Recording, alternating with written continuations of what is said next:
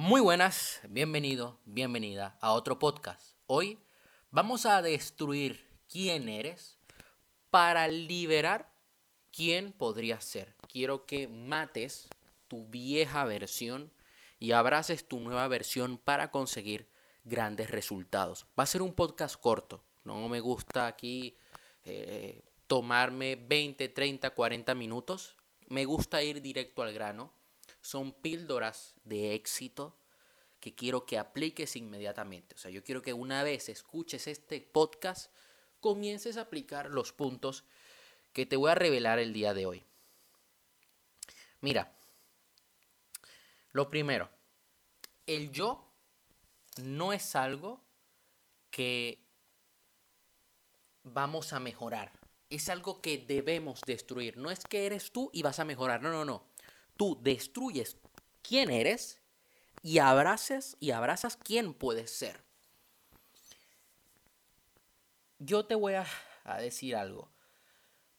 Todas las cosas que aparentemente no podemos mejorar de nosotros mismos se debe literalmente a lo que creemos que somos. El yo no es más que una construcción, el producto final de toda una vida de actitudes, valores y comportamientos acumulados que erróneamente llegamos a creer que somos nosotros. A veces creemos que somos una mierda. A veces creemos que somos de determinada manera cuando en realidad no es así. Cuando en realidad podemos ser mucho más que eso.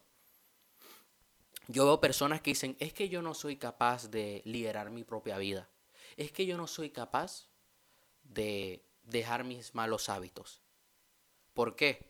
Porque se lo han dicho otras personas, porque ellos se lo han repetido constantemente, porque sus actitudes les ha demostrado los resultados que ellos han tenido gracias a esas actitudes, han demostrado que, no, que, no, que no son capaces.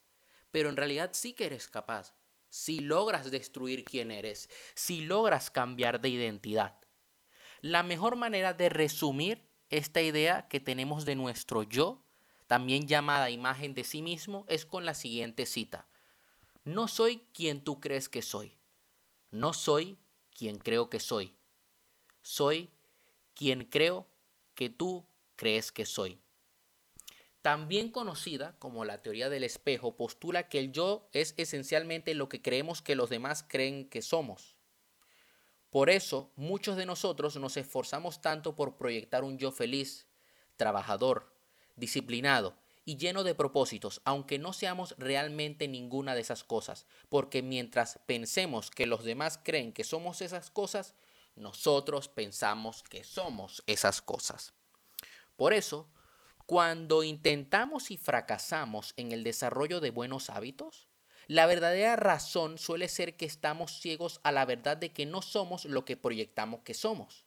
Por el contrario, la inmensa mayoría de nosotros somos criaturas débiles y patéticas que se refugian en placeres hedonistas como las redes sociales, ver TikToks todo el día, subir TikToks y depender de los likes y comentarios que te ponen, Netflix, y se quedan en esto ante cualquier cosa que amenace la comodidad a la que estamos programados para buscar en cada maldito momento.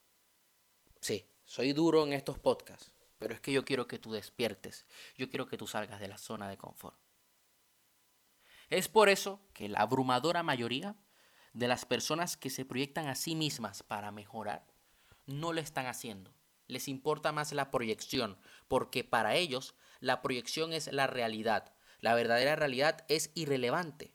Nuestro yo también es acumulación de cosas. Nacemos como nada y sin nada y luego con el tiempo nuestro yo acumula sobre todo cosas materiales como ropas, autos, casas, pero también creencias. Lo disciplinado que somos, lo guapo que somos, cuanto más tenemos, más podemos perder. Cuanto más nos creemos algo, más riesgo asociamos a la acción. Por eso la mayoría de las personas que leen libros de autoayuda prácticamente no actúan les atera romper la ilusión de su yo mejorado que han pasado meses o incluso años cultivando desde la comodidad de su sofá. Dicen, ah, es que yo soy mejor por haber leído este libro. No, Vas a ser mejor cuando apliques los conocimientos de ese libro, cuando recibas feedback del mundo exterior y tengas que corregir. Todo esto me lleva de vuelta a mi punto original. Si la idea de lo que somos es lo que se interpone en el camino de lo que podríamos llegar a ser, ¿por qué demonios querríamos mejorar eso? ¿Por qué no simplemente destruirlo y permitir que surja algo mucho más poderoso? Y es que para poder entender esta lección, tuve que perder muchas cosas. Sí. Y es que te lo voy a revelar. Debemos vernos a nosotros mismos como realmente somos. El problema con esto, y este fue ciertamente mi problema en su día, es que no, no nos disgusta nuestro yo lo suficiente como para querer verlo como algo distinto a lo que queremos ver. El viejo yo era un idiota, era un tonto, era una persona dormida, era una persona que se arrastraba. Y es más, tengo un video que publiqué a principios del año pasado donde muestro cómo yo me arrastraba por mi ex. Fue esa situación la que hizo que yo despertara y descubriera meses después mi propósito de vida. Fue esa situación la que a mí me inspiró a comenzar a crear podcasts, videos, porque dije, no puedo ser más como he venido siendo. Y fue difícil el cambio, sobre todo porque tenía que cambiar creencias. Pasé muchos años siguiendo el camino que la sociedad había trazado para mí. El creer que yo tenía que ir a la universidad, el creer que yo tenía que ser de determinada manera para agradar a otros. No estaba siendo yo. Estaba siendo una versión que me estaba llevando un camino perdido. Y es que yo me quejaba, era una víctima, me hacía, me sentía menos. Yo, y, incluso eh, en el año 2020, llegaron a salir cosas dentro de mí que, que a día de hoy logré corregir. Mira, yo en su día, yo me quería meter esteroides porque me sentía menos. Porque a mí me gustaba una chica que salía con hombres más musculosos que yo. Y yo pensé erróneamente que para poder salir con esa chica yo tenía que ser como esos chicos. Y no. Sí que en ese entonces mm, creció mi motivación de entrenar, una motivación que sigo teniendo. Y mira, amo el mundo del culturismo natural, amo el culturismo en general. Pero el enfoque que yo le estaba dando en ese momento era erróneo. El enfoque que yo tenía hace años con mi ex sobre la vida era erróneo. Yo pensaba que mi felicidad y mi éxito dependía de el yo caerle bien. Caí en una espiral de depresión muy profunda, donde aún cuando yo había acabado esa relación con mi ex, yo le seguía comprando cosas para ganarme su validación porque yo pensaba que la única manera de ser feliz era teniendo su validación. Mira, me di cuenta, meses después, cuando, dolorosamente, cuando ella se fue a la televisión, a un reality que se llama Key First Dates, y dije, yo a ella le valgo verga. Lo peor de todo es que ella fue a ese reality y aún así se besó con un desconocido. Y aún así ella me seguía pidiendo cosas y yo de pendejo se lo seguía dando. Hasta que me enfrenté ante la realidad, hasta que dije, estoy siendo una mierda. Soy una decepción como ser humano. No me estoy amando. Me estoy destruyendo.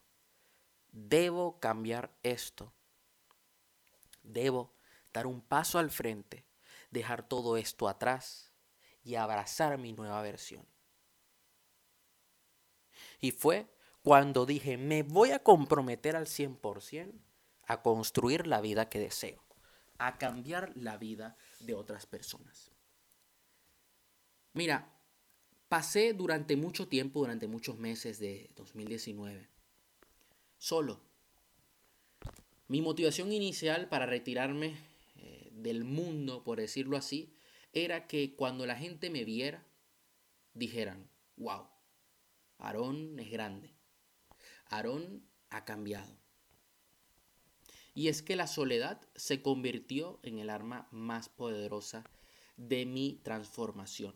Decidí refugiarme en los libros, decidí refugiarme en trabajar en mis proyectos. Decidí trabajar en mi futuro, en construir la vida que tanto deseaba. A veces, cuando nosotros debemos destruir nuestro viejo yo, debemos pasar un tiempo a solas, estudiando, mejorando, trabajando en nuestro proyecto, creando nuestra nueva versión, para que una vez salgamos al mundo podamos demostrar de lo que estamos hechos, podamos dejar el mundo mejor de cómo lo encontramos. Y así fue. Meses después, un año después, logré crear conferencias online, logré crear cursos online. Y mucha gente que me conocía de antes me decía, wow, Warón, has cambiado. Yo notaba que antes estabas apagado. Ahora veo luz en tus ojos. Y es que, señores, tenemos que encontrar una manera de alejarnos de todas las proyecciones e influencias externas que fueron en gran parte responsables de la idea anterior defectuosa del yo que teníamos. Para que se produzca una auténtica transformación, necesitamos destruir nuestra idea del yo y vernos como las débiles y patéticas criaturas que realmente somos desde la perspectiva de lo que podríamos ser. Ver, oye, soy una mierda, pero voy a cambiar. Estoy tomando acción el mejor lugar para pensar con claridad y actuar de forma concisa como esa persona que podríamos ser es en completo aislamiento, donde en lugar de compararnos con los demás, nos vemos obligados a compararnos solo con lo que éramos en el momento anterior y con lo que podríamos ser en el momento siguiente. Es tu momento de tomar acción, de transformar tu vida.